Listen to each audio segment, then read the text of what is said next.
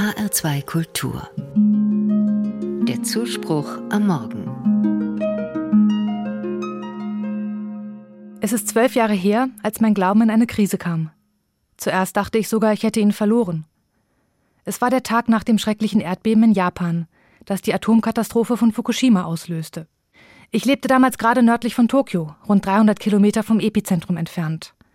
Während des Erdbebens war mir nichts Schlimmes passiert, zum Glück. Aber die Nachrichten aus dem Atomkraftwerk Fukushima waren besorgniserregend. Ich hatte Angst und ich war hilflos. In dieser Situation hätte ich gerne gebetet. Es sind doch gerade solche Momente der Bedrängnis, in denen Menschen der Bibel sich an Gott wenden. Ich wollte beten, bitte Gott, rette mich. Lass mich nicht verstrahlt werden.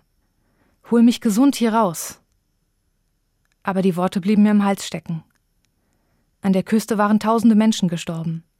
Ihnen hatte Gott nicht geholfen. Warum sollte er dann ausgerechnet mich retten? Und wäre das nicht zutiefst ungerecht? Gott war also entweder abwesend oder unfair, dachte ich. Zu so jemandem konnte ich nicht beten. Ich habe lange mit dieser Frage gerungen und fand keine Antwort, bis ich Jahre später eine Studienkollegin von meiner Glaubenskrise erzählte. Was sie sagte, war wie eine Rettung für mich.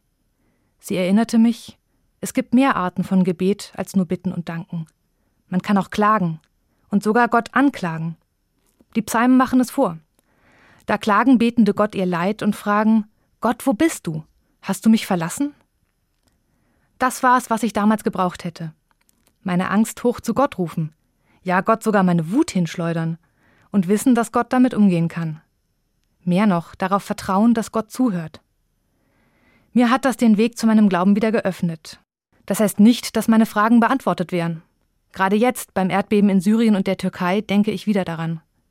So viele Menschen sind dort gestorben. Das macht mich wütend und traurig. Immerhin weiß ich, auch das kann ich Gott sagen. Meine Gebete sind seitdem anders geworden. Danken und Bitten spielen immer noch eine wichtige Rolle, aber manchmal klage ich auch nur.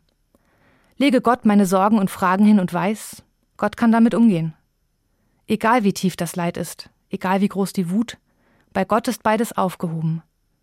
Und ich hoffe darauf, dass Gott es verwandeln wird.